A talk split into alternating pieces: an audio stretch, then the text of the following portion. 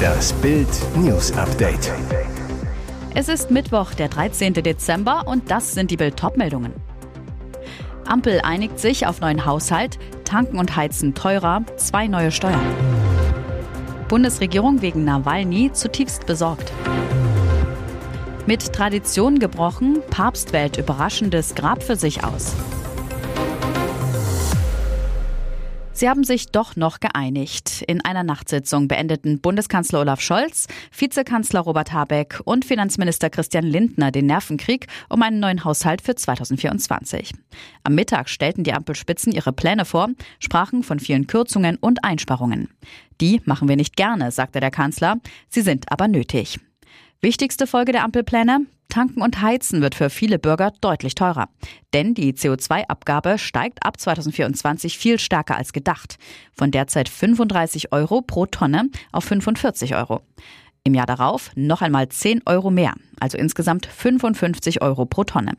Außerdem sollen alle Plastikverpackungen besteuert werden. 1,4 Milliarden Euro sollen bei Herstellern bzw. Handel kassiert werden. Ob das auf die Endpreise durchschlägt, Wahrscheinlich, aber noch unklar. Laut dpa will die Ampel zudem eine Kerosinsteuer für innerdeutsche Flüge einführen. Nach Bildinformationen sollen zudem Steuervergünstigungen für Betriebe der Land- und Forstwirtschaft gestrichen werden, der sogenannte Agrardiesel. Was bedeutet das für die Verbraucher? Höhere CO2-Preise machen unser Leben insgesamt teurer, zum Beispiel auch durch gestiegene Transportkosten. Auch Flugreisen würden sich erheblich verteuern. Angesichts fehlender Informationen über den Verbleib des russischen Oppositionellen Alexei Nawalny ist die Bundesregierung zutiefst besorgt.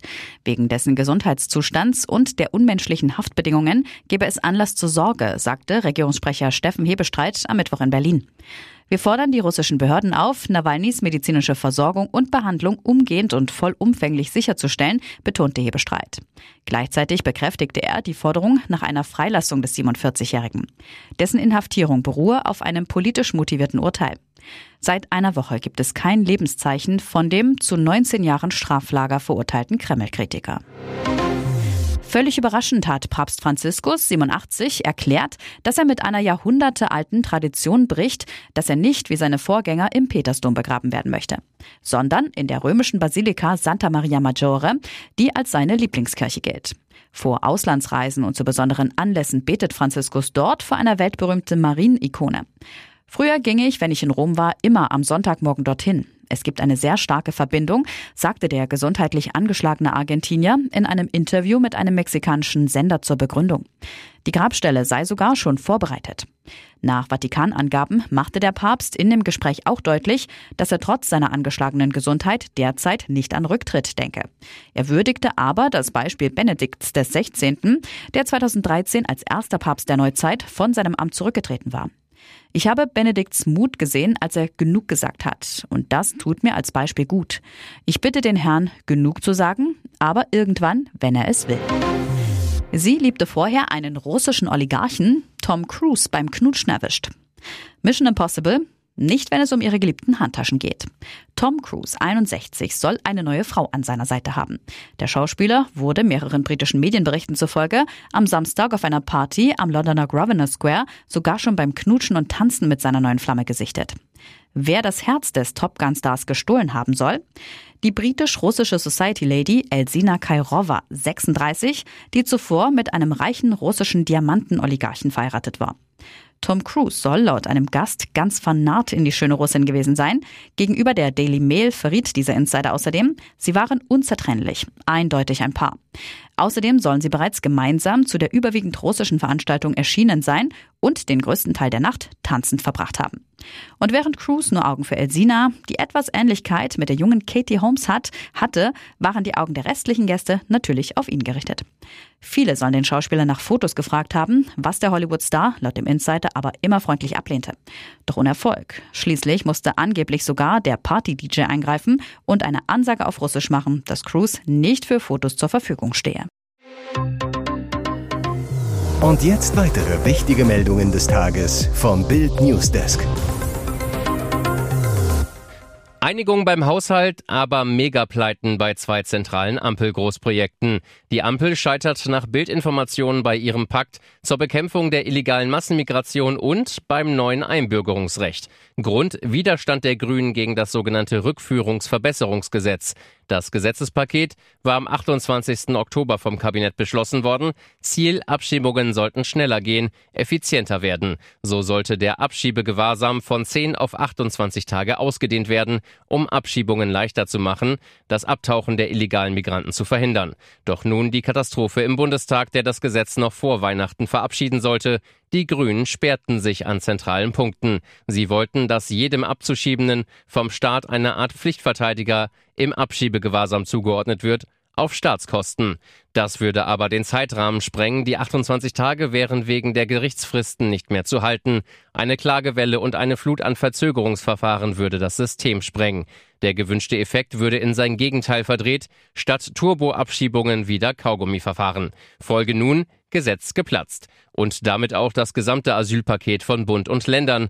Noch schlimmer für SPD, Grüne und FDP. An den Asylpakt waren auch die Verhandlungen zum neuen Staatsbürgerschaftsrecht gekoppelt. Auch hier erfuhr Bild, Mega Zoff, kein Kompromiss mehr in Sicht.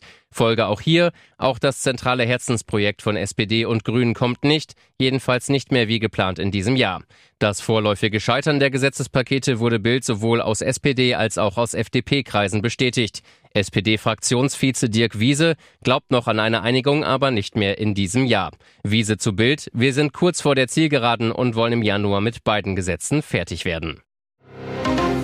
Der Feuerbomber von Ratingen muss für immer hinter Gitter. Im Prozess um die Explosion ist Frank P. wegen versuchten Mordes zu lebenslanger Haft verurteilt worden. Das Düsseldorfer Landgericht sprach ihn am Mittwoch des neunfachen Mordversuchs schuldig und stellte die besondere Schwere seiner Schuld fest. Das Gericht folgte dem Antrag der Staatsanwaltschaft. P. hatte im Mai absichtlich eine Explosion in einem Ratinger Hochhaus ausgelöst, insgesamt mehr als 30 Menschen verletzt. Der 57-Jährige hat nach Überzeugung der Richter mit der von ihm ausgelösten Explosion neun Einsatzkräfte, die direkt vor seiner Tür standen, ermorden wollen. Rechtlich wäre eine Haftentlassung nach 15 Jahren möglich, aber in der Praxis nahezu ausgeschlossen. Rückblick. Einsatzkräfte von Polizei, Feuerwehr und Rettungsdienst waren am 11. Mai zu seiner Wohnung im 10. Stock gefahren, um einer hilflosen Person zu helfen, die in der Wohnung vermutet wurde. Frank P. soll hinter einer Barrikade aus Wasserkästen gelauert, mehrere Liter Benzin auf die Einsatzkräfte geschüttet und angezündet haben. Das Gas-Luftgemisch explodierte, ein Feuerball traf die Einsatzkräfte. Mehrere von ihnen schwebten in Lebensgefahr, acht der neun Verletzten werden bleibende Schäden behalten. Eine Anwältin hatte betont, für die Opfer habe sich mit dem 11. Mai schlagartig alles geändert. Die meisten würden wohl nicht in den Beruf zurückkehren können und unter den Folgen ihr Leben lang leiden. Am Mittwoch ist dann um kurz nach 11 Uhr das Urteil gefallen. Der Angeklagte hatte zu der Tat bis zuletzt geschwiegen. Auch das Urteil nahm er regungslos auf. Ihr hört das Bild News Update mit weiteren Meldungen des Tages. 49 Verletzte bei Pausenhofprügelei im Berliner Brennpunkt. Ich habe Angst, mein Kind zur Schule zu schicken. An der Gemeinschaftsschule Campus Efeuweg im Berliner Brennpunktbezirk Neukölln eskalierte ein Streit unter Jugendlichen. Es kam zur Schlägerei, auch Pfefferspray wurde versprüht. Am Ende waren 49 Personen verletzt, auch zwei Lehrer, die Schulleiterin und ein Polizist wurden angegriffen und das alles offenbar nur wegen eines Fußballs. Was ist los an der Schule, die sogar einen eigenen Wachschutz braucht? Ein Schüler, der anonym bleiben möchte. Schlägereien sind hier normal, aber Pfefferspray war eigentlich nie dabei. Die Security war gestern auch da, hat aber nichts mitbekommen. Eine Mutter, die ihren Sohn mit dem Auto abholt. Alle Kinder wurden früher nach Hause geschickt. Es ist erschreckend. Ich habe Angst, mein Kind zur Schule zu schicken. Ich hoffe, dass der Vorfall Konsequenzen hat. Fünf Schüler, 14 bis 16 Jahre alt, stritten auf dem Pausenhof der Gemeinschaftsschule Campus Efeuweg um einen Ball. Plötzlich zückte einer von ihnen ein Pfefferspray und sprühte los. Dabei lief er selbst in die Reizgaswolke, ließ das Spray fallen. Einer der Attackierten hob es auf und sprühte weit zurück. Ein weiterer 15-Jähriger mischte sich ein, dann flogen Fäuste. Zwei Lehrer wollten schlichten, wurden dabei ebenfalls mit Pfefferspray attackiert. Auch die Schulleiterin eilte herbei, wurde von den Jugendlichen geschubst und brach sich einen Finger. Sie wurde ins Krankenhaus gebracht. Die Polizei rückte mit mehreren Wagen an und beruhigte zunächst die Situation. Kurz darauf stürmte der große Bruder eines der Beteiligten auf den Schulhof, schlug einem Polizisten ins Gesicht. Der Beamte brachte den Schläger zu Boden, wobei der 21-Jährige weiter pöbelte und drohte. Er wurde festgenommen. Die bittere Bilanz 49 Schüler und Lehrkräfte wurden durch das Pfefferspray verletzt, mussten ambulant behandelt werden. Seit 4. Dezember bewacht ein Sicherheitsdienst die Schule, doch auch die Wachleute konnten die Schlägerei nicht verhindern. Die fünf beteiligten Jugendlichen wurden bis Weihnachten suspendiert. Nach Bildinformationen haben alle fünf einen Migrationshintergrund. Laut Berliner Morgenpost sind zwei von ihnen als Intensivtäter bekannt. Nächster Bahnhammer. Lokführer drohen mit Dauerstreiks. Schlechte Nachrichten für alle Bahnfahrer und Pendler. Die Lokführergewerkschaft GDL droht im Tarifstreit mit der Deutschen Bahn mit Dauerstreiks. Ab dem 8. Januar sollte man mit längeren Arbeitskämpfen rechnen, sagte GDL-Chef Klaus Weselski der Augsburger Allgemeinen.